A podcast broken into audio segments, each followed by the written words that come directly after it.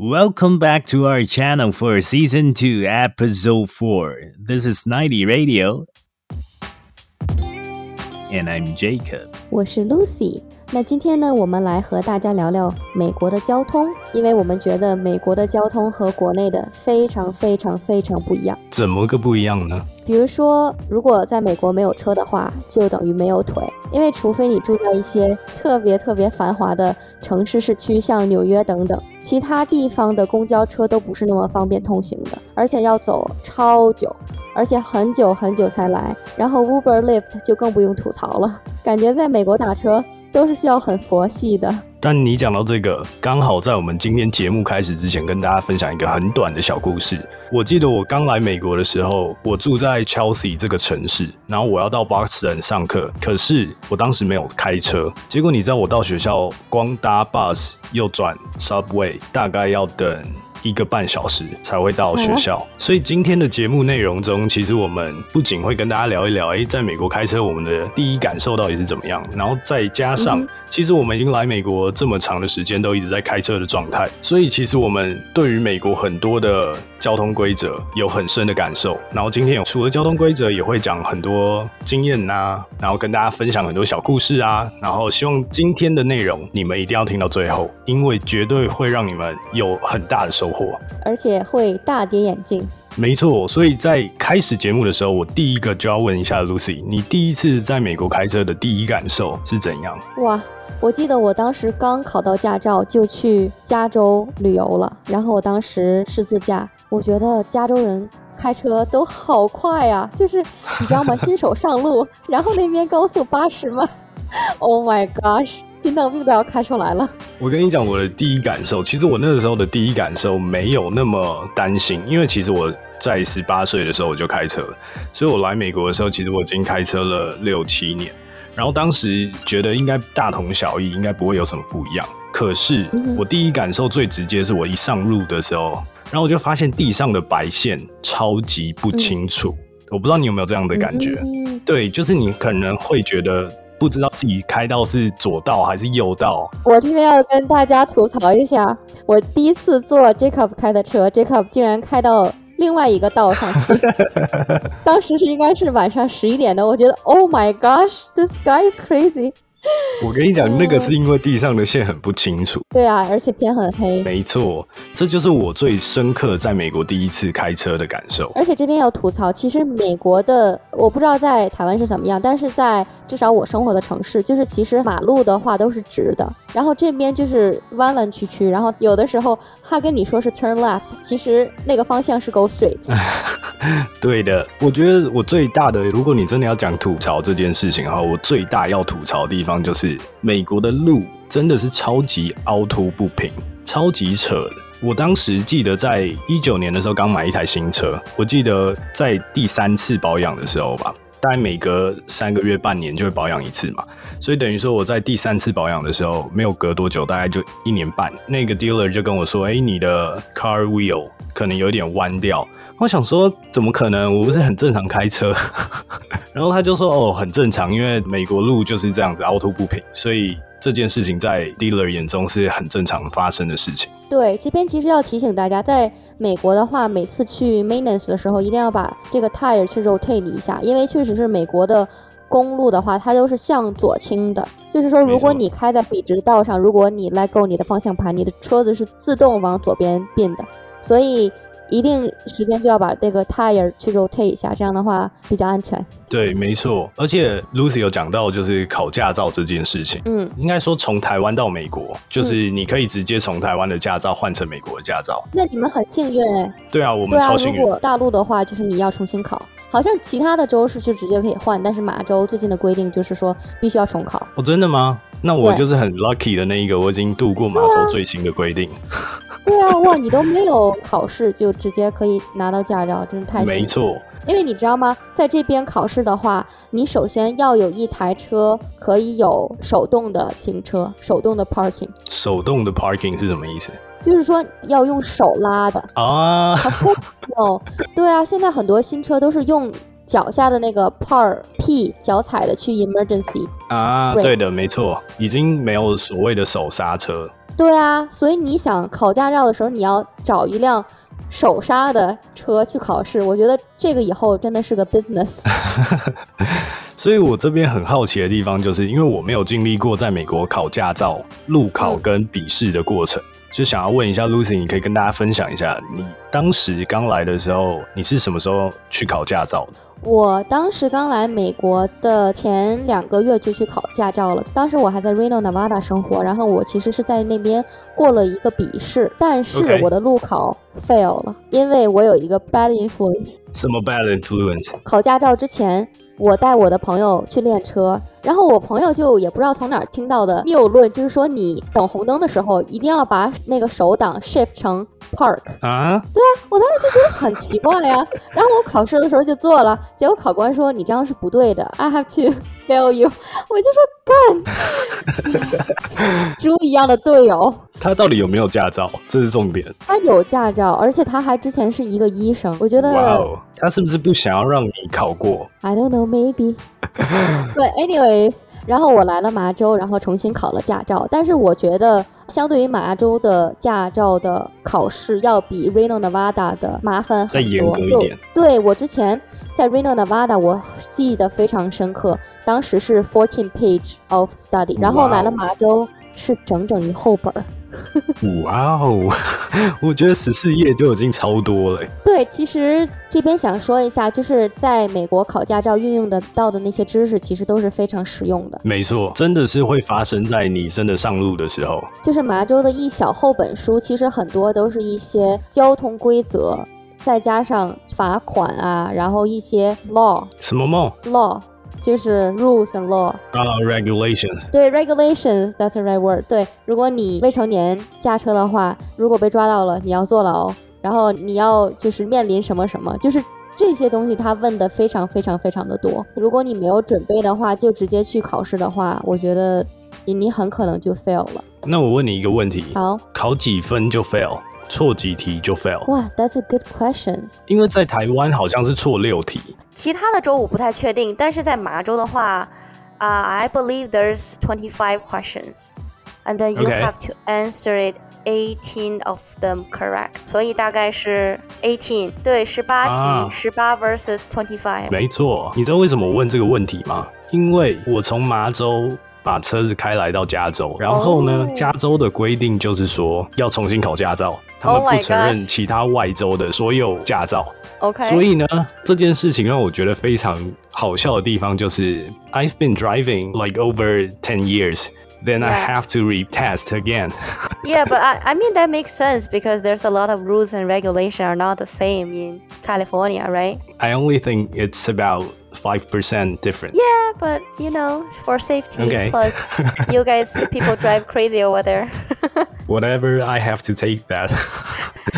对，所以这个问题其实对我来说近期蛮受用，因为我我已经从 Boston 先 move to Seattle，然后再现在到 Los Angeles，然后其实每一个地方的规定都不一样，然后这件事情就会让我。放在心上，就是因为有一天要去考驾照喽，然后到时候就可以跟大家分享说，加州考驾照到底有什么？对于我这个开车十年的人，就是到底有什么样的难处？这边其实可以跟大家讲，就是笔试的话，其实可以上当地的 RMV 或者 DMV 去 download 一个学习的小册，就所有的知识点就全在里面了。我想要跟大家分享一个。虽然我没有在美国考过驾照，但是我有带过朋友在美国练车，然后去考驾照的过程。哦，然后当时就是我的几个朋友，然后他们都是二十出头岁，但是没有驾照，甚至在国内都没开过车。然后呢，我很大胆的把我的车借给他们开。我记得我们一开始练车的时候，开我车的那几个同学或朋友，他们都超大胆的，他们完全没有在怕说哦，我没有开过车，哎，这样子可以吗？他们就是真的给我开上路哇！你心也真是大，超级恐怖。因为其实我在台湾也带过很多人开车，但是我在台湾带的朋友开车都是他们已经考了驾照，可能好几年了，可是一直没有机会让他们开车上路。然后这种状况下，我就觉得 OK。可是在美国，我带他们练习开车这件事情，他们是没有驾照，甚至很多都是没有开车。的想法或经验，哇！然后我就是我之前住的那个公寓的楼下，它其实是有一个可以练习 parking 的 side parking，所以当时我就一直陪他练，练到你知道我怎样吗？我坐在副驾座，然后练到我整个头晕。我跟他讲说，干，我真的不行啊！我在旁边下车看你。哇，他开的是有多烂？对，因为新手开车这件事情就是很容易会刹车，对，急刹或者是又急踩油，所以就会一直前后前后，然后我真的头晕。反正就是对我来说是一个蛮有趣或是蛮深刻的一个印象。如果这位朋友听到我们的 podcast，一定要跟 Jacob 真诚的道一个歉。没有啦，不用道歉，但是我觉得蛮有趣的，因为其实我后来没过多久，然后我的台湾的朋友就从台湾来美国找我，是虽然在台湾有驾照，但是他也是很少开车的人，然后他就很兴奋，就是哇，我一定要完成我人生清单，就是在美国。有开过车这件事，然后呢，他就开了我的车，当时也是一个很搞笑的状态。虽然他开车比刚刚讲的那个朋友稳定多了，但是他开车的状态下，他也是会一直问我说：“哎，你帮我看一下旁边还剩多少？旁边还剩多少？” 或者“哎，这样会不会很近？哎，我什么时候要转弯？”Oh my god，好累。其实蛮有趣的啦，就是。回想起我当时好像也会这样。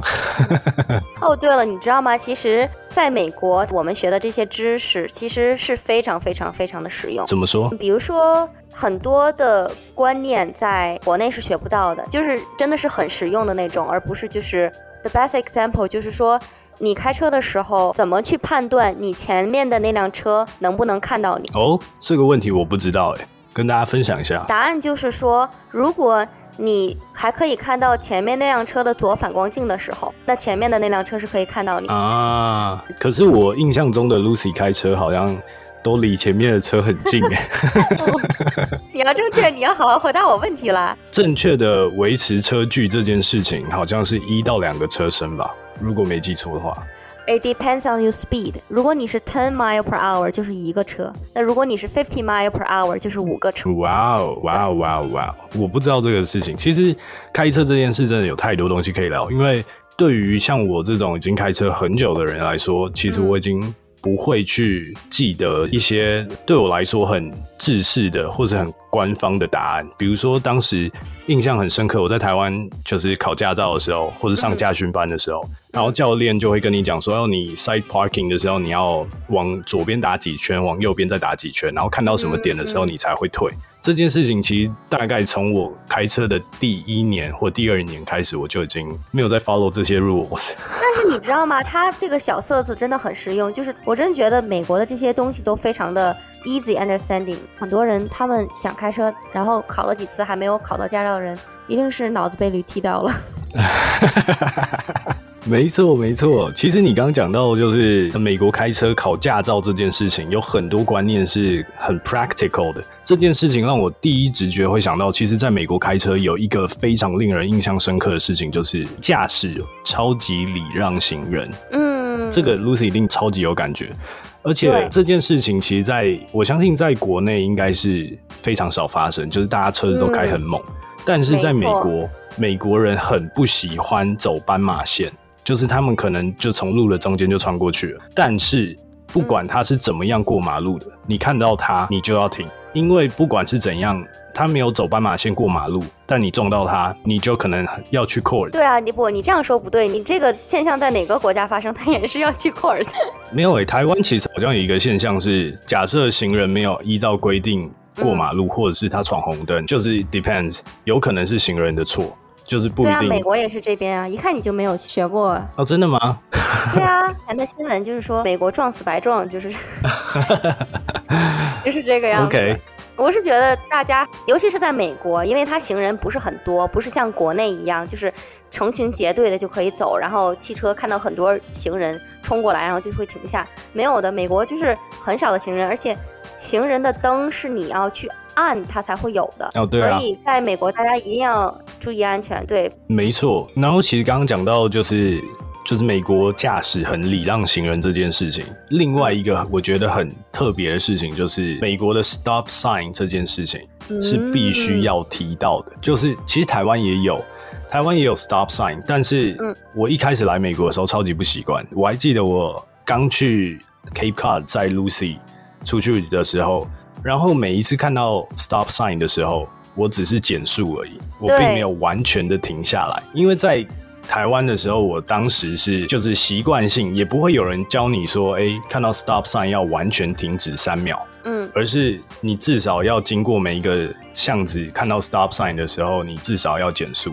但是在美国是真的要完全停下来三秒这件事。是的，而且其实很多时候警察在 stop sign 旁边偷偷的去盯着，我就被 pull over 一次，他给了我一个 warning，因为你没有 stop sign 停下来吗？没有，他说 stop sign 停下来只有一秒，没有三秒。啊，所以还偷对，。所以这件事情在美国开车对我来说就会变成非常非常重要的一件事情。哎，既然你提到 stop sign 的话，我这边要考你一下，请说，你知道闪红灯是什么意思？闪红灯就是要完全停止啊，然后嘞，然后闪红灯跟红灯不一样的哦。闪红灯哦，就是要 warning 的意思啊，先停止，然后看看周边的情况。我感觉我回答好像是一个开车新手。对了，大体上对了，就是如果是红灯的话是 fully stop，等绿灯再过；那如果是闪红灯，就是先停下来，然后看一下安全了之后再过。嗯，没错嗯没错，然后黄灯嘞，黄灯就是要减速啊，嗯，但是看到黄灯的时候，嗯。其实美国没有要求你一定要看到黄灯就要准备停在白线前，就是他可以接受。假设你真的是你的车速已经很快了，你自己驾驶觉得我没有办法在红灯之前就停下来，那你就过。可是如果你就是车速没有很快，已经看到黄灯，你就应该停。我记得当时考试的时候，他在 book 上是写 "Don't beat the lights"，对，因为闯红灯就很危险。觉得 I'm really bad at this。Lucy，你开车真的很猛哎、我身为一个男生，你开车比我还猛。哎，我也不知道为什么，可能随我爸爸。oh, oh my god！把 Daddy 搬出来，可是是真的，就是我记得我小时候，哎，怎么样？就是大家一起出去的话，如果我爸开车，大家都说 "Oh my gosh"，我不想坐他开的车。因为我爸开车真的是非常的 impatient，因为我大学宿舍就超级远，然后就是离家开车一个小时的路程吧，所以我记得是刚开学有很多东西要搬去宿舍，我前面有个红灯是停下了，怎么样？他开到右转道，然后先右转，再掉个头，就为了避免等那个红灯。这么急吗？对啊，原来小时候 就是大家所说的我爸的那些谣言是真的。然后现在就会印证在 Lucy 身上。但是我也要给我爸爸洗白一下，就是我爸爸的驾驶技术真的真的非常的好，而且他有开就是卡车的那个 license，、所以他是最高级的那个 license。对哇哦，挺厉害的对，Jacob 刚来美国的时候，合并道的话会不会转头呀？哦。我是没有每一次转，但是如果我真的看不到视角有死角的时候，我会看，我会转头。所以台湾的话也是就让你转头看吗？嗯，我觉得台湾人拿到驾照之后开车又是 another story 啊。不，但是就是它规定的话是让你看反光镜，然后前后动身体，还是说真的要转头看我觉得规定应该是要转头看，但是没有人真的转头。OK，因为这个规定在国内是没有的。然后我刚来到这边，然后打车看到司机开着车转头，我觉得 Oh my God，这样好危险。对啊，就是因为尤其是要进 highway 的那个匝道的时候，嗯，然后 highway 的车都非常快嘛，然后你要进的时候，你真的是要转头看，因为它的那个 angle 没有很大，嗯所以你真的会有一个死角。所以我会建议大家就是。其实我开车是比较自由派的那种，我没有太多的 regulations 去记，但是我知道 safety is the most important thing，、所以如果你忘记，但是你至少一定要确保你开车是一个非常安全的状态。而且 Jacob，我发现其实在美国大体上来讲的话，停车也很方便，你觉得嘞？没有，没有，我觉得停车超级麻烦，啊？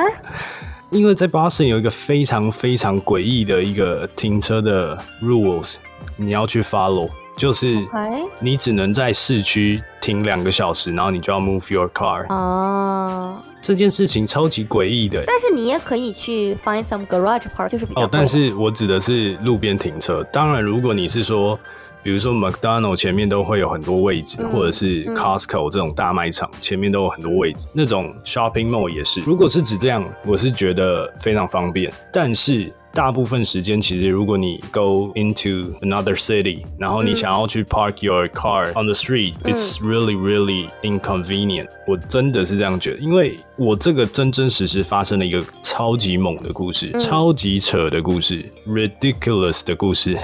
请讲。就是我当时开了一台 Mini Cooper，然后 Mini Cooper 很小嘛，就是你那个开在 Highway 之后冒烟的 Mini Cooper 吗？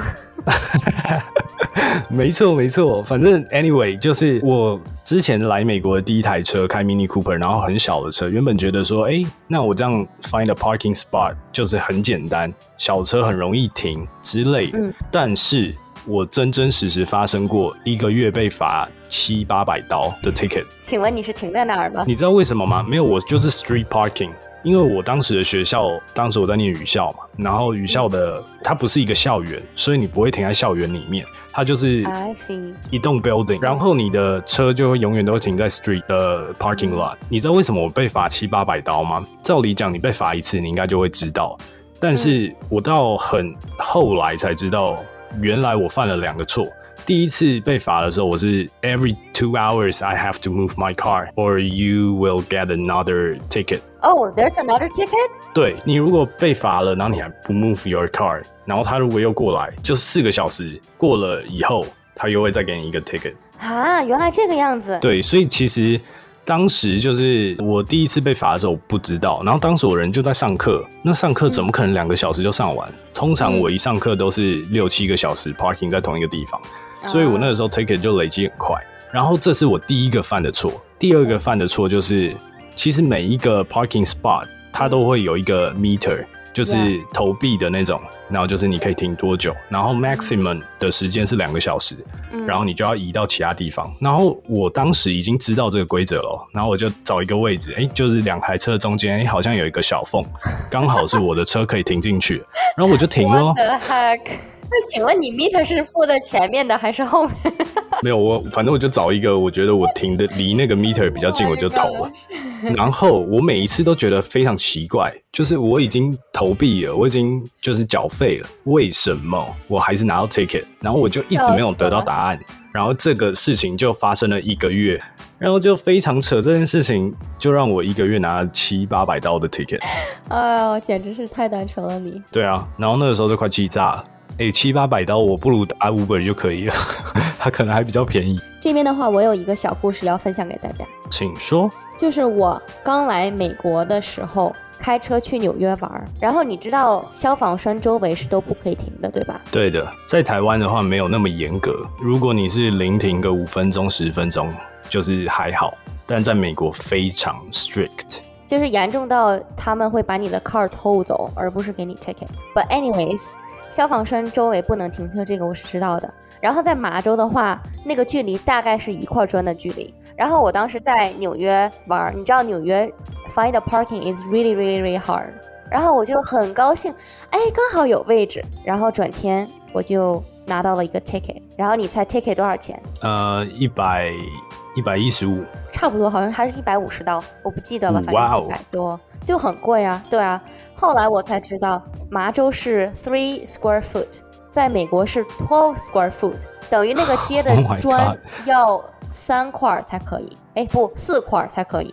哇哦，其实在美国开车这个事情就是最麻烦，因为你到每一个州去都有一个 another regulations you have to follow。没错，然后去外州玩这件事情就是一个非常常见的事情。然后一般人去外州玩，就是留学生啊，或者是你才刚来没多久，你去外州玩是不会特别去查那个州的一些交通规则，嗯，更不用说是那种哦从国内过来旅游，比如说十天、两个礼拜之类的，那一定更不知道这些规则。没错，我这边想强烈大家就是，如果没有生活在美国，从国外就是来美国开车玩的话，如果有经济条件的话，还是找一个 driver 带你去开，因为美国的交通真的很 complicated，而且车速都非常非常非常的快。没错，所以其实如果你真的一点交通规则不懂的话，硬开在路上的话是非常非常危险的。然后我这边想要在这边跟大家科普一个小小知识。你知道在美国有三种不同颜色的罚单这件事吗？咦，有白色、黄色跟粉色。那白色的罚单通常是最轻微的，比如说像刚刚讲的，不能在消防栓前面停车啊，或者是不能停残障车位啊这种。然后如果是黄色罚单的话，通常就是稍微严重一点，比如说你超速啊，或者是有校车停下来，但是你没有停，你没有 follow the rule，就是会危害到别人的安全，或是造成危险，通常都是会黄色罚单。然后它的当然 tickets 的费用会高一点。最严重、最严重就是粉色罚单。粉色罚单这件事，就是比如说你酒驾、药驾，you have to go to the court。对，然后甚至就是会被吊销驾照啊，甚至影响可能如果你是学生的话，会影响学生签证这件事。OK，我在这边刚好讲到这个事情，我当时人生地不熟，第一次来 Los Angeles 的时候。然后你知道当时在 L A 拿到一张 ticket 好像一百六十五刀吧，超贵，而且只是违停而已哦，一百六十五刀。为什么我要特别提一下这件事？是因为当时你知道我看到谁吗？就是我本来把车停下来，然后我要去逛街。然后我本来就是已经要出来了，五到十分钟而已，没有很久。但是我停在一个不能停的地方，就比如说红线上还是什么。我当时出来本来要往我的车子走，可是我刚好看到一个天网。啊！我刚好看到周杰伦跟昆凌。Oh my gosh！对，我就超兴奋，然后就想说，对，在 LA 哦，然后而且是一九年的时候，然后我就很兴奋，想说我要走近一点去 make sure 是他本人。嗯，然后我就走的时候，然后刚好 tickets on，。我一回头，我已经走过去了，但我一回头我就看到，哦，他在开我 ticket。Do you think it's worth it? No, not at all. 如果你说 fifty dollars，我觉得 it's fine。但是一百六十五刀，too expensive。所以你最后就是有追上去看到他们两个人的脸吗？还是他们就消失了？有有，因为他们两个刚好开一个很大的黑色的车子，然后两个人坐在里面，然后我就发现，哇哦，昆凌真的好漂亮。哇，昆凌真的好漂亮。对。Such a funny thing. They are Taiwanese. 然后你在台湾没有遇见过他们，然后你反而在海外看见他们，真的，所以让我印象很深刻。所以我当时看到他已经开我 ticket。哎，我心里就先凉了，但是想说，哎，不看白不看，就一直在站在那个他们旁边，一直看他们。啊，所以很多人围观吗？没有，只有我一个。那你怎么不去要一个签名之类的？No，你知道周杰伦就是非常怕那种粉丝，然后我当时印象非常深刻。我觉得稍微有一点值得的地方是，我知道周杰伦一定有看到我，他一定有跟我对到眼，但是对到眼的不到三秒钟，他立刻把车开走。就他们本来要在那边停车。要在那边下车，但是他看到我，他立刻要把车开走，我就回去看我的罚单。好吧，原来他没下车，我还想问一下你，他高不高？其实扯到就是普及知识，我这边想给大家普及一下，就在美国的话，右转都是不用等红灯的，但是除了在纽约 （New York City）。哦，真的吗？这件事我不知道哎。对啊。我以为你要讲的是有一个 sign 是 no turn on red。Right, but in general, right turn is okay。对，就是红灯是可以右转。对，但是除了你看到那个 sign，正常的话都是可以转的。但是唯独纽约不行，在 New York City 的话要等灯的哦。对啊，所以这件事情其实我从台湾刚来的时候，我觉得特别爽，就开车特别爽，因为。在台湾是不能红灯右转，但是你过来美国以后，你红灯右转，其实大幅的缩减你从家里到目的地的时间。嗯，对啊。所以 Jacob，你在美国租过车吗？租车有租过蛮多的，而且我还租过 Cargo，哦，我还开过卡车。对。So what is your favorite car that you rented? I just rent a regular car. 啊，我没有租过 expensive 或是什么样的。对，了解了。我租车的话，是因为就是我之前车子被人撞，couple times，不是我撞别人哦，都是别人撞我。OK，所以在美国的话，如果出了 accident，嗯，如果你的保险上的够全的话，它是会给你，就是在车子修理之间会给你租车的。没错，保险公司会负担你这个费用，让你在修车的这段时间就是有车可以开。没错的。然后它这个 per bay 应该是根据你的车的 level，but anyways，我当时我记得我租了两辆，一辆是野马，一辆是大黄蜂。Wow, so dope. Oh, and also I actually also drove Jeep before. Oh my god, totally not your 还有 style. 还有 Subaru 斯巴鲁，哇，你你是 多常去租车啊？开过太多车了吧？呃没是因为你可以一直去换嘛，所以你知道的，在 Cape Cod、啊一个敞篷车，it will be so 嗯 nice、对啊，然后敞篷车开腻了，我就说啊，那就换个 SUV 吧，感受一下。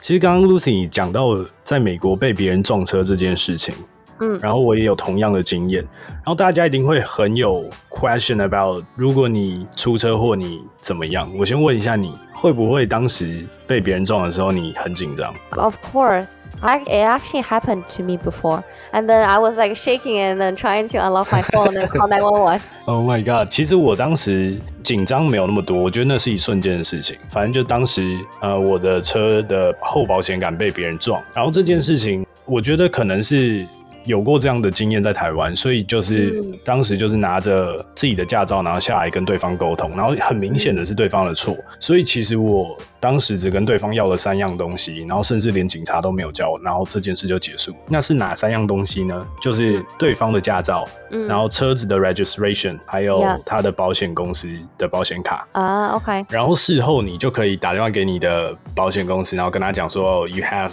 car accident 是谁谁谁然后他的公司是怎么样，然后你的保险公司就会全权处理这件事。OK，这件事情其实就像刚刚 Lucy 分享，就是他之所以会有那么多的租车经验，就是因为哦，你可能被别人撞，然后你可以去 change another car，、就是保险公司会帮你付钱嘛。这件事情我也发生过，但是我的比较搞笑的事情是，其实我当时开的车只能租到同一个 level 的车，就是比如说嗯你是开一台小车。那他就保险公司只能帮你付一个租小车的钱，但如果你要 higher than cars level，比如说你要租到修旅车，那你就要 pay by yourself。yeah. You know what? It depends on coverage too. 因为我当时开的是 Nissan Maxima，我租可以租到 Jeep，可以租到野马，什么大黄蜂，租到 whatever I want，我可以随便选。啊但是我朋友在 Connecticut，他开奥迪 A6，然后他去 Geico，你知道人家给他什么？是吗？给他一辆 Honda。Honda Accord，然后他说：“哦，你也可以开这个 Nissan Altima，但是你要自费每天十七块钱。”我说：“啊 Are you 对 kidding me？” 对，然后后来才发现是呃是 insurance 的 coverage 不一样。对，然后当时我也是没有意会过来这件事情，然后我就选了一个 higher than my car's level，然后我就要每天要付个十几二十几刀，然后我的车修了一个礼拜，因为这个 car accident，我就白白的多付了一两百刀的钱，然后我就觉得哇哦，嗯，下次我会非常 care about this thing。你知道吗？其实是可以拿到 reimbursement，如果你跟对方的保险公司讲的话。Oh really? I don't know. You probably can ask compensation too. Oh, actually, I did. 我其实有问 compensation 这件事，嗯但是保险公司跟我说我没有。你知道吗？我第一次在美国出 car accident 就是 rear end 嘛，就是后面的人撞我，然后结果下来车傻眼，我竟然认识那个女生，哇哦，就是那么巧。太巧了吧！对，而且你知道吗？出事后一周，我正在跟我同事吐槽我的 car accident 的时候，我们在餐厅，然后发现那个女生就在我旁边桌。哇哦，太扯了吧！这个 这是什么灵异故事吗？而且你知道吗？就很尴尬，因为当时出 car accident，因为我还认识他，他就是非常的慌张，然后一直在跟我 apologize，然后就说 Oh my gosh, I'm in the bad position in my life，然后我就是起了怜悯之心，你知道吗？当时就是靠了 police 而已，也没有给他的 insurance 打电话，因为他说 Oh, I will pay for it。You know, I don't wanna use the insurance。结果我转天问他，OK，Can、you forward me your driver's license？他就从来没有给过我，然后最后我还是打了改口。对，就然后 Oh 我正吐槽这个时候呢，就看见了在餐厅，对，他就非常的不好意思。哇哦，那这样子不是超级尴尬？他也不回你讯息，对他也不是不回了，他说哦，I will forward you later。但是，就没有消息。对啊，我就直接跟他说、啊 OK，I'm gonna have to call your insurance。然后最后知道跟我的保险公司谈，知道其实他用的 insurance 是一个非常 low 的，而且他的 coverage 还是 only up to five thousand。然后 the rest 啊 of、哎 she have to pay out of her pocket。然后我当时只是修车哦，只是换零件儿就花了八千块钱。哇哦，so rich， So rich, why？又不是我出钱。哦，我以为是你自己出钱。没有，是保险公司 cover，然后我的保险公司在 chase after her，她的保险公司，那因为她的保险没有 full coverage，所以其实她要自己 pay out of the pocket。啊， Yeah, that's a very very sad story. 在节目的最后要跟大家聊一个事情，就是.如果你发生了 car accident，其实你的保险费会上升的。就是保险公司会帮你赔这个事情，但是你的保险费每年会上升，而且会很明显的上升。如果是你的错的话，Yeah, yeah, yeah. If it's your fault. 然后我这边温馨的提示大家，就是因为上次我的 accident 之后，我想再把这个车卖掉的话，我的车就贬值的非常厉害，因为它可以看到我的这个 report，所以我当时是低于市场价格，差不多七千刀卖出去，就是因为这个。所以如果你真的出现了 car accident，而且还是比较严重的话，其实 you may have the right just to get the compensation Yeah, just to get the money, so you don't need to, you know, bring the old car. Just get a new one. That's my 对 suggestion. 其实刚刚一直讲到 car accident，我曾经有发生过一个 car accident，然后是一个非常轻微的，我记得他好像就是把我的 like 前面的保险杆就是有点刮花了，就是一个人从巷子里面出来，然后他把我的保险杆刮花这件事，然后已经有过一次经验，就是我不想要再有任何一次去送修的 waiting time，所以我当时直接跟他 negotiate 这件事，我就说我忘记我当时 request three hundred dollars or five hundred dollars，我就说就是你给我三百刀或五百刀，然后我不会 call your insurance，我不会 call the police，let's deal with this，然后他就. OK，然后他就给我钱，然后我们这件事就结束。所以其实，在美国发生 car accident 有非常多种处理方式，其实不需要很紧张或是很焦虑怎么办之类。但是前提是真的是自身安全重要，在美国开车要很注意、很小心。同意。今天在节目中聊了非常多、非常多的开车的事情，但是还有超级多还没有聊到，就留到下次跟大家分享。对的，还有更多精彩的故事跟大家分享哦。记得关注并收听我们下一期的，九零 Radio，我们下次见喽，拜拜。拜拜。